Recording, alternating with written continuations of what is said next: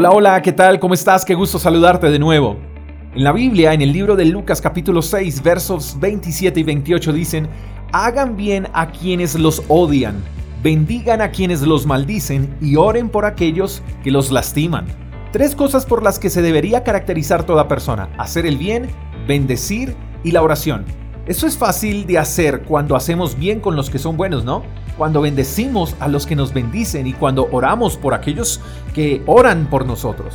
Lo difícil es hacer bien a los que nos odian, bendecir a los que nos maldicen y orar por los que nos lastiman. ¿Cómo hacerlo? Esa es la gran pregunta.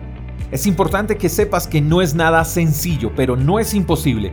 Todo lo anterior es posible cuando entendemos y comprendemos que estas cosas las recibimos de Jesús todos los días. Él nos hace bien siempre, nos bendice siempre e intercede ante el Padre por nosotros, o sea, ora por nosotros siempre. Jesús no odia, Él ama, Jesús no maldice, Él bendice y Jesús no lastima, Él restaura. Cuando entendemos que Él hace estas cosas por nosotros todos los días, ese día haremos lo mismo con otros de manera más sencilla.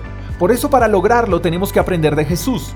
Sin Él no sería posible hacer bien a los que nos odian, bendecir a los que nos maldicen y orar por los que nos lastiman. Dar estas cosas y de esta manera es muestra de un corazón saludable, es muestra de un corazón que no guarda rencor, que no es vengativo, que no es orgulloso. Entonces lo primero que debemos pedirle a Dios es que sane nuestro corazón y que nos dé un corazón noble. A veces creemos que lo mejor que podemos hacer ante situaciones como estas es ignorarlas, no prestarles atención, dejarlas pasar. Y Dios no nos está diciendo eso, nos está pidiendo además actuar, pero no actuar buscando hacerles pagar a esas personas todo lo que nos han hecho. No, eso desearíamos, pero la manera de Dios es distinta. Dios nos está pidiendo hacer bien a los que nos odian, bendecir a los que nos maldicen y orar por los que nos lastiman. ¿Y por qué hacerlo de esta manera? ¿Por qué a la manera de Dios? Porque al hacerlo a la manera de Jesús mostrará que nos parecemos a Él y porque si actuamos a nuestra manera demostraremos que somos iguales a los que nos odian, que somos iguales a los que nos hacen mal y somos iguales a los que nos lastiman. Así que decidamos ser como Jesús, será la única manera de actuar como Él nos lo enseñó. Te mando un fuerte abrazo, espero que tengas un día extraordinario. Hasta la próxima.